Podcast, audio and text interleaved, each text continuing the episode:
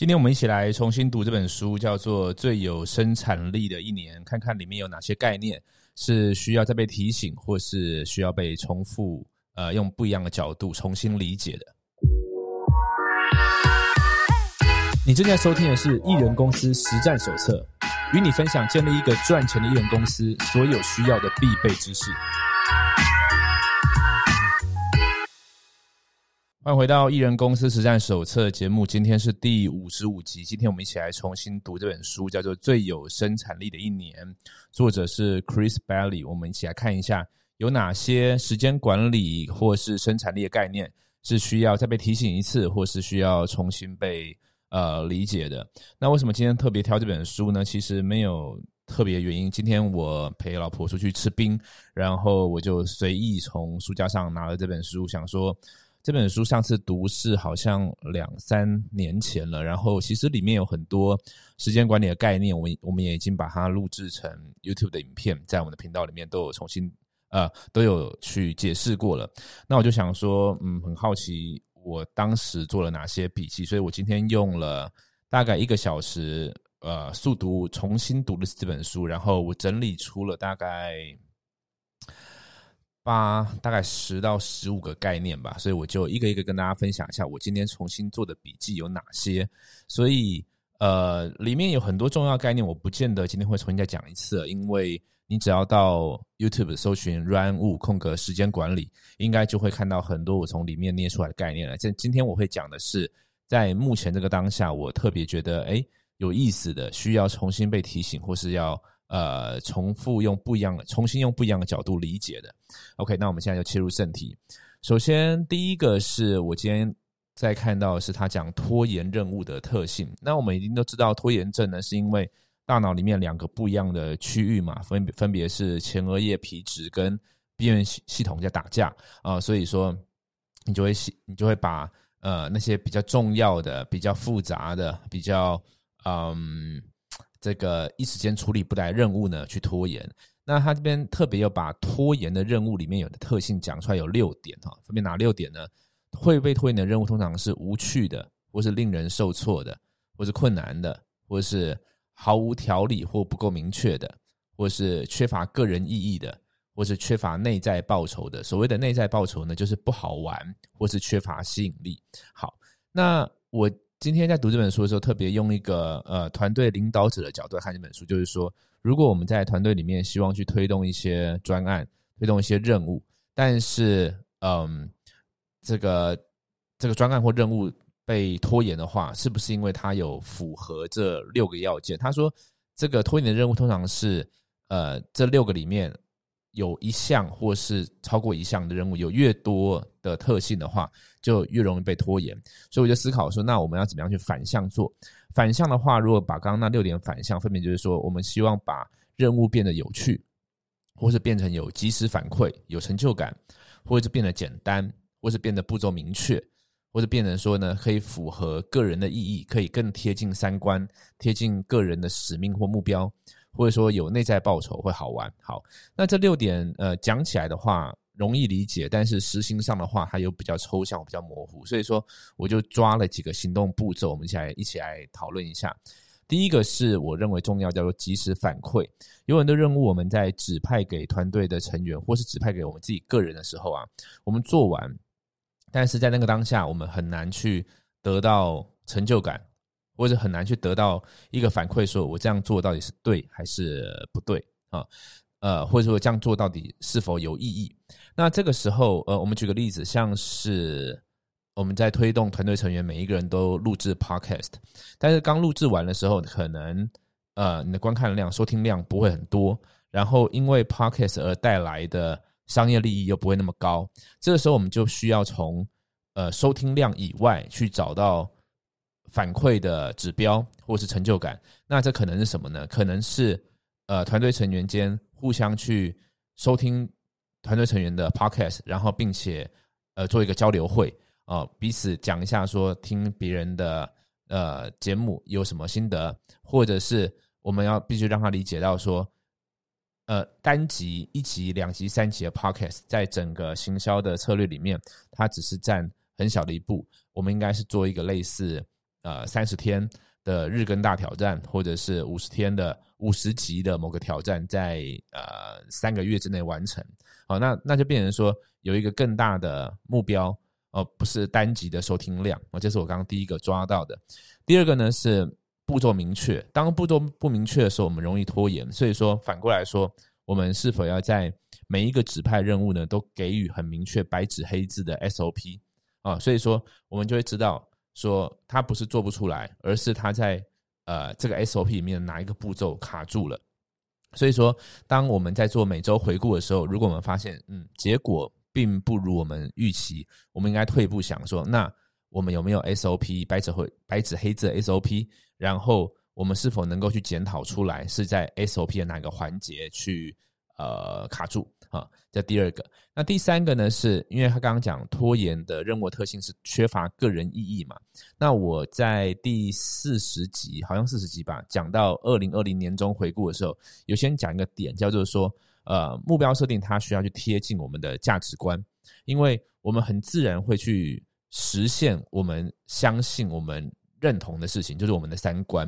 所以说，其实这个地方是很适合做一个读书会或是工作坊来啊。讨论三观、呃，生命观、价值观、啊，世界观对我们的工作或者生活的安排有什么意义？然后大家对于大家的三观各是各是什么？对于呃工作或生活赋予什么样的呃使命感，或者是说什么样的？目标感就是你会怎么叙述这些事情了哈，因为其实这东西讲起来有点抽象，但是我的意思是说，如果有一个工作坊，有一个讨论的环节或者小组讨论，可以去讨论大家对于工作的意义，那这样子的话，可能就更容易找到呃单一任务跟大使命，就有点也也有点像那个马斯洛的需求金字塔啊，就是说这个使命这个任务在。这个金字塔的哪一个层次？如果只是最低层次的话，那么感觉起来就是容易被拖延的。OK，好，这是第一个我重新读这本书看到的东西。那第二个呢，就是看到它里面做一个实验嘛，因为这本书是 Chris Bailey 他花了一年的时间去看了很多生产力的书籍，然后去做实验的一个结果，一个结果报告。那他做一个实验是，他每周工作九十小时 VS 每周工作二十小时。那到底哪一个比较好？九十跟二十？那二十的话，其实听起来就相当少的，因为一周二十小时，一呃，大概是平均一天。如果一个礼拜工作五天，休息两天的话，平均一天只有四小时哦。啊，那九十工九十小时一周是属于超时工作啊。一因为如果是朝九晚五的话，一天八小时，一天周休二日的话，大概一个礼拜平均是四十到五十小时。所以他分别实验了超时工作跟。呃，under 的工作，但是他发现一件事情，就是说九十小时没有比二十小时高明到哪里去，就是顶多是多做了一点点，但是他这个边际效用是递减非常非常快的，所以他就在思考说，那到底一周最佳的工作时数是多少？那么他自己的实验下推出来呢是三十五到四十小时。那我看到这个数字之后呢，我就今天在看这个书嘛，我就重新在想说，那我自己的小时数是多少？我认为我都是远超过这个时间的，但是远超过这个时间呢，就可能里面有很多是，嗯，这个叫做单位时间的效果没那么高的，但是我还是把它放进去，所以就会变成穷忙哦，就是忙半天，但是生产力没那么高。所以我这边抓出来要做的行动步骤，可能就会是，我想要更认真的看一下，定义一下我的工作时间是哪些，然后这些时间以外的。我就不工作，并且我要给这些每一个任务呢有一个更明确的截止日期，或是更极限推往极限的截止截止日期。就是说，给他一个更呃，可能可能原本是这样，原本是反正我就把事情做到完就好。但是现在我们推出一个说，OK，呃，一定要在十个小时以内完成这个专案。那如此一来，你就可能把自己激发出更多的。可能性啊，这个我们在限制会带来效率里面有谈论过这个概念。OK，这是第二个我抓到的东西。那第三个呢是叫做维护日跟维护清单维修日。呃，概念就是呢，把所有琐碎的但是一定要做的事情集中在同一天做。然后呢，这一天到底要维修哪些事情呢？要把清单列出来。所谓的维修还包含着就是日常的，有时候有很多，举例来说，银行间的转账啊，哈，或者说。家里的一些修缮事务啊，或是一些个人呃自己的任务的管理。其实我自己有一个 weekly review and plan 的那个时间，就是每周会看一下过去这一周做了什么，然后下一周要做什么。但是呃，有的时候生活中一些琐碎的事情，因为我们的角色不一定会只有呃，不一定会只有。工作上的角色嘛，我们在家庭上面，在个人成长上面，在人际关系上面，每个都不一样的角色。那其实每一个不一样的面向上都有需要维修的事情。所以说，如果可以列一张维修清单，然后呢，在呃每周的时候排一个维修日，那可能你会花每他里面讲到维修日你需要去维修的时时间的长度，每个人不一啊。但是如果你可以。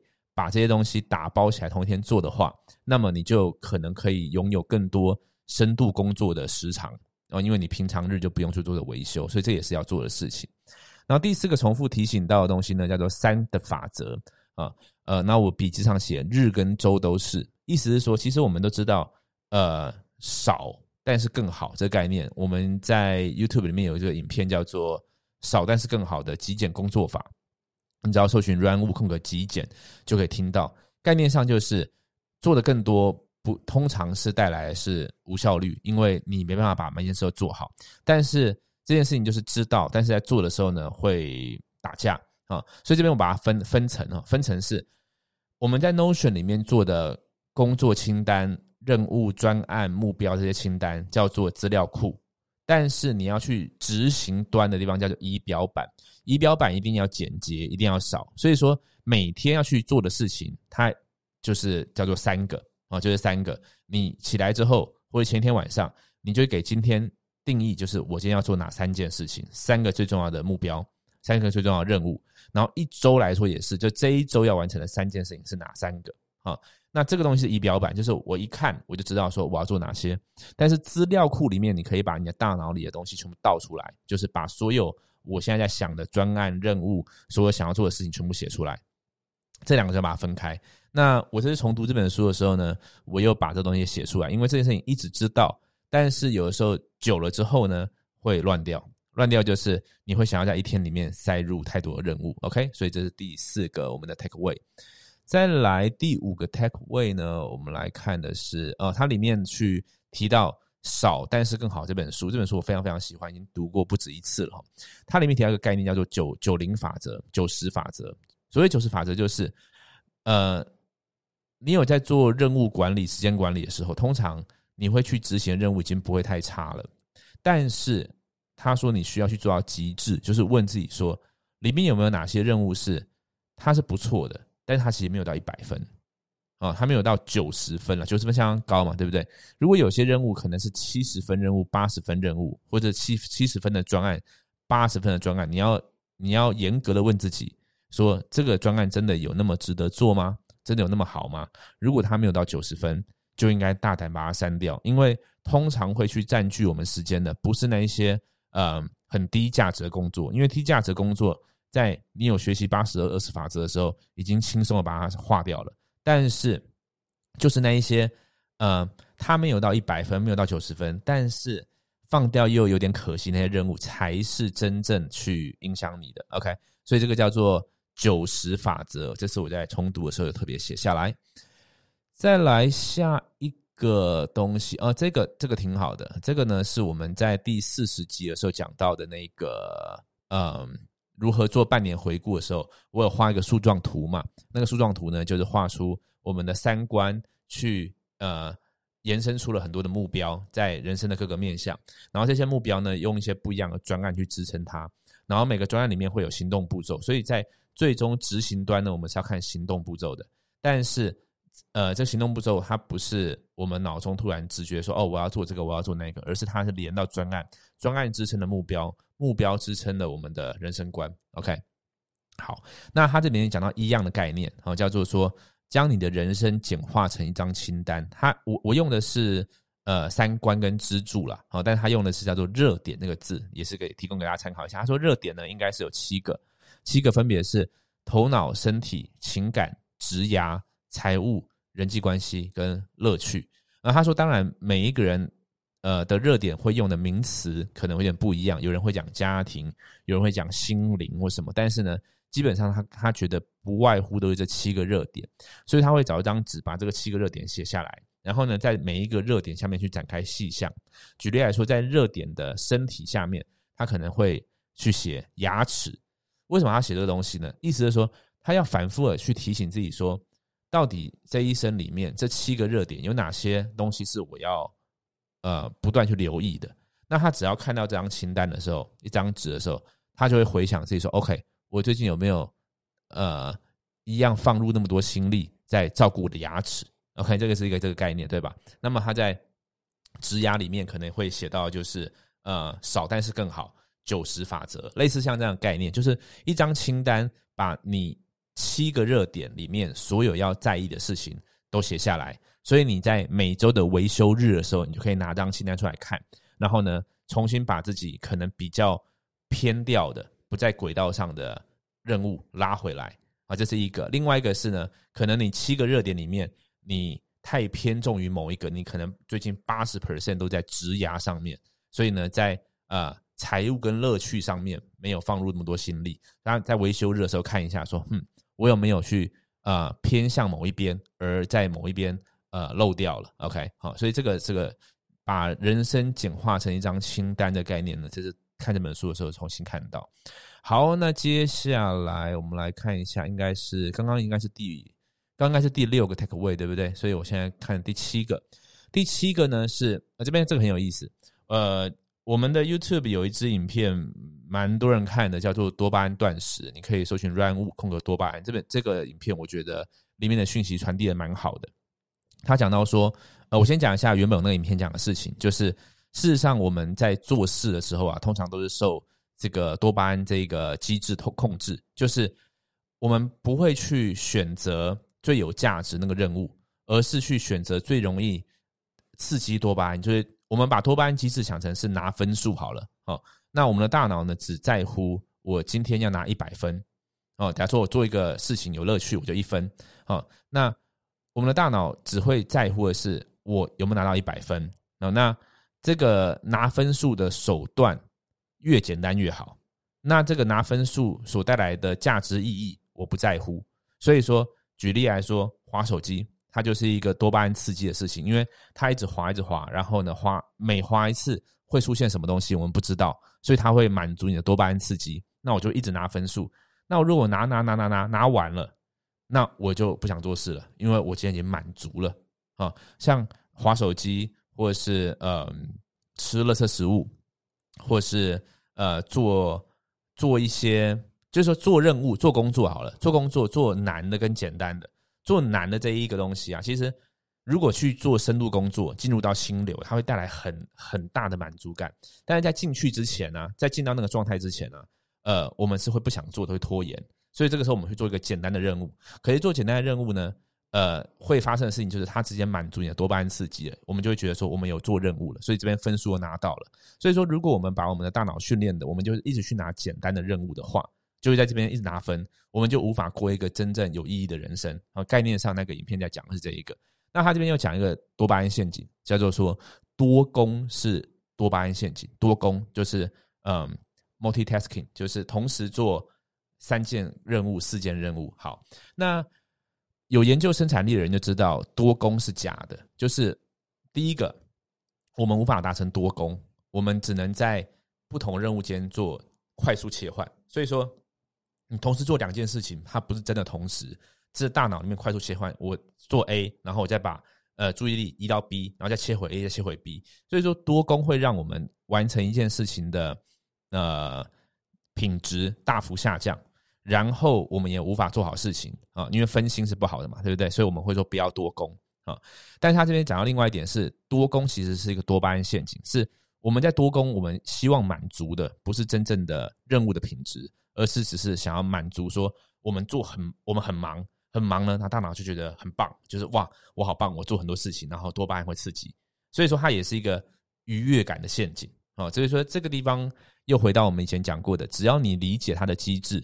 你就开始在改善了啊，所以现你现在知道多功是无效的，多功是多巴胺陷阱，所以不要多功，一次做一件事情，甚至一次一次做一件事情，到吃饭就专心吃饭，走路就专心走路这样子都有机会去把我们的大脑训练成更单一、更容易进入心流状态，然后更容易 focus。好，再来下面，接下来我们这个应该是刚刚这个是四五六七加第八个 take away，第八个 take away，哎，这这个这个话蛮好，我只是再重新看这本书，发现说，哎，这句话我当时没有画下重点。他说的就是最好的减肥餐就是你现在的饮食。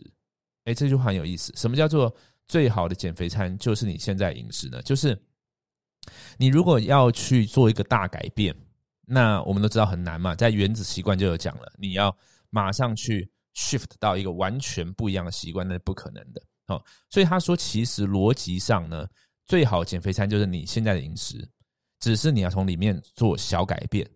举个例子来说，就是你现在吃什么，你就你就继续吃什么，但是你就吃少一点。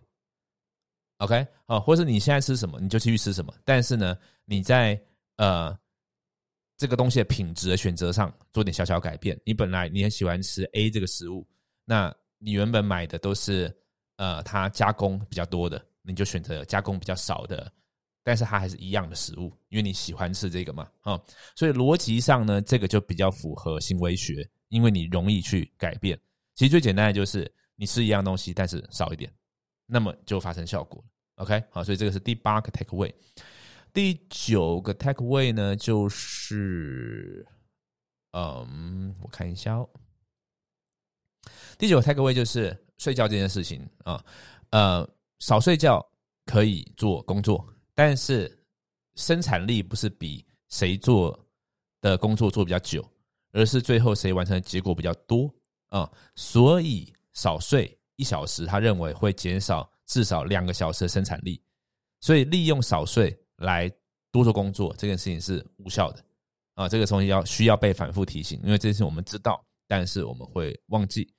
那么关于睡觉这件事情呢？他说的重点呢，不是几点睡，不是，sorry，重点不是几点起。就是有人说啊，五点半起什么很好，什么 OK，可能有人这样做很好，但是不见得适合每一个人的身体跟每个人生活状态。所以重点他认为呢，反而是几点睡啊？几点睡？因为嗯，你如果有一个良好的睡前仪式，然后你也给自己定定定义几点睡，你就不会花很多时间在做无效的事情，在睡前就是浪费时间嘛，对吧？然后通常你也比较有机会睡饱，因为你如果你早点睡的话。你基本上就不用闹钟，你就可以自然醒。那自然醒，他认为是比较好的状态。好，所以你需要一个好的睡前仪式。所以除了早晨仪式之外，我们还需要一个晚间仪式。这个事情也是知道，但是不见得会进行。那晚间仪式有哪些呢？哈，呃，它里面没有特别去说明，但我可以跟你讲一下。逻辑上是你要给自己一个停止工作时间，然后你要给自己一个 review 今天一整天的时间，就是。呃，应该说给这个停止停止工作的时间，然后呢，告诉你说什么时间是晚间仪式的开始。那晚间仪式开始之后，你大概可以做事情，你可以参考，然后自己去加，就是 review 今天，然后计划明天啊，然后呃定义停止用三 C 的时间，因为蓝光会影响你的褪黑激素的分泌嘛，然后会影响你的睡眠嘛，哈，然后嗯这个整理。哦，整理你可以泛指整理家里，整理自己，呃说包含清洁啊这些东西，对吧？还有整理你的心情，所以说静坐是一个好的啊。然后整理明天的衣物啊，明天起来之后你要你的动线是什么？然后你要穿哪些东西？这些东西就是一个简单的晚间仪式。如果可以反复做这个事情的话，那么呃你的睡眠状态就会变好。OK，就是这是一个我看这本书重新看到的提醒。再来，再来，再来，再来。嗯，最后一个 take away 啊，呃，最后两个 take away，我觉得很有意思的。一个是他说，根据研究，脑中呢，通常平均来说哈，通常会有七成负面的想法。其实我看到这个时候蛮惊讶的，因为呃，我本来以为的是我们练习嘛，训练自己不要有这些负面的想法。那因为负面想法对身心灵全部都是不好的。但是他说，其实。正常来说就是会有七成的，所以你需要去学会用一个嗯第三方的角度，这是我我讲的，哈明没有讲的，但是我认为是呃你需要用另外一个角色去看这件事情的自然发生，然后并且接受那你就不会让它去影响你，而不是说他负面想法浮出来的时候，然后你一直把它去掉，说我不要这个，我不要这一个。OK，因为他说这是个自然状态。好，这是这是第九个 take away，应该是吧？好，最后一个，最后一个呢是他实验了那么多哦，他好像实验了二十几个，是不是啊？二十几个还是几十个？反正他花了一年的时间实验各种生产力方法嘛。哈，人家问他最有效的哪一个，他说呢是与世隔绝十天。因为这个时候，你就有机会做很多真实的内在对话。那我自己的经验上上面呢，这个确实也是我觉得最有效的。但是有的时候会太久才做一次。我觉得其实每九十天都可以做一次这个事情。因为我自己的印象里面呢，我只要去做到这个与世隔绝七天以上这个练习的时刻，每一次我的生产力跟最实际的就是那个月我赚的钱都变多，每一次都是这个样子。嘛，我最常做的一次是呃与世隔绝二十天，其实那没有与世隔绝了，我那一次没有做到与世隔绝，但是呢，就是我的呃工作是完全切断的，然后呃 social media 是完全切断的，不回应任何的讯息、信件，呃还有所有社群网络上的社交，但是我的工作都变好了，然后我也更感觉更清楚，知道自己的人生要的是什么，然后对于三观的。的反复的修正、再进化什么的，我都觉得有很很大很大的呃提升。所以我这次重看这本书的时候，我就提醒自己说：好，我要再来设定一下，我今年现在剩五个月嘛，对不对？我呃什么时间我要做一个长时间的与世隔绝？我相信这个会对于我们的身心灵还有生活的所有面向都有所提升。OK，以上我大概跟你分享了十个 take away。应该是十个，我没有算错的话，就是这次我重读这本最有生产力一年，我抓到的一些点。那我注意哦，我抓到的点，我今天做的不是这本书的 summary 哦，就是我不是做这本书的摘要哦，因为我只是重读，然后发现我觉得要重新被提醒的事情，所以里面还有很多其实很棒的部分，我今天是没有讲到的。你可以到 YouTube 搜寻 “run 物空格时间管理”，应该就会看到很多我从呃，这本书还有其他的书籍捏出来的时间管理概念。那么，如果你对这个概念有兴趣的话，也非常推荐你买这本书，Chris Bailey 写的《最有生产力的一年》。那么，以上就是今天艺人公司生产艺人公司实战手册第五十五集。我们下一集见，拜拜。如果你对于影片或是音频节目创作有兴趣，但是你不确定要怎么拟稿、怎么下标、怎么剪辑，才能做出好的作品，发挥出最大的效果。我有一个迷你课程，或许可以帮助到你。在 VMF 影片行销方程式两个小时的课程当中，我与你分享我是如何设计并且创造出有效果的内容。现在只要不到台币三百块，你就能够学习到这所有的课程。马上到 run 点 TV 斜线 VMF，R Y A N W 点 TV 斜线 VMF，你就能够立即学习所有的内容。希望这能够帮助你创作出越来越多优质内容。祝你一切顺利。